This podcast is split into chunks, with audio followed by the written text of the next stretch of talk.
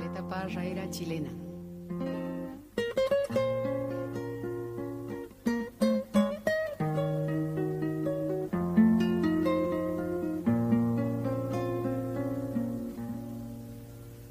Gracias a la vida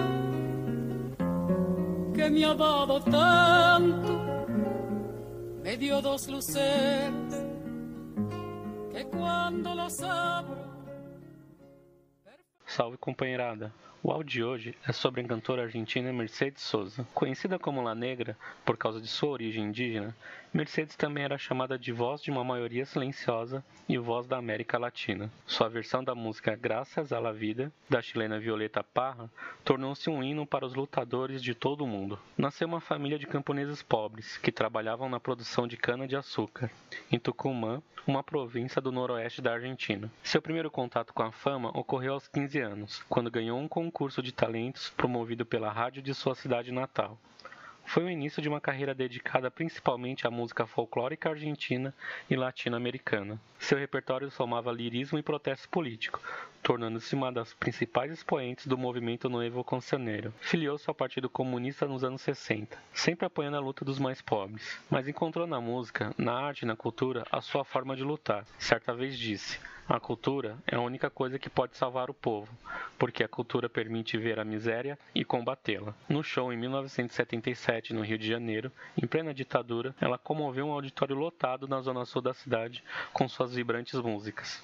A plateia, uma mistura de argentinos, brasileiros e chilenos, levada pelo clima das suas canções, começou a gritar palavras de ordem, como abaixo a ditadura, viva a Argentina, fora Pinochet e liberdade. O canto de Mercedes mostrou ali toda a sua força, uniu a todos, independente da nacionalidade, na luta contra a prepotência dos regimes aliados aos Estados Unidos, as ditaduras implantadas da América Latina. Mercedes foi duramente perseguida pela ditadura argentina. Foi incluída nas listas negras do regime e seus discos foram proibidos.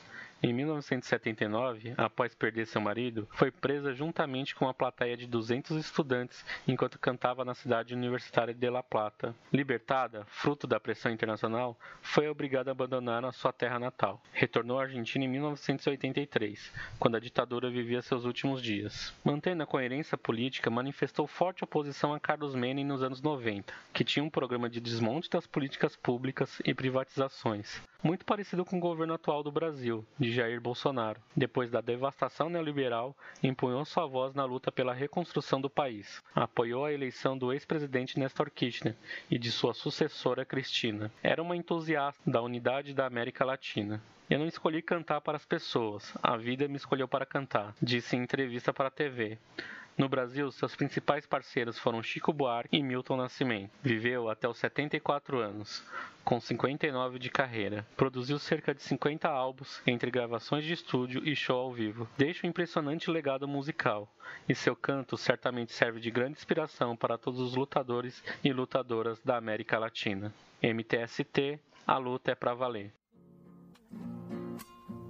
Gracias a la vida,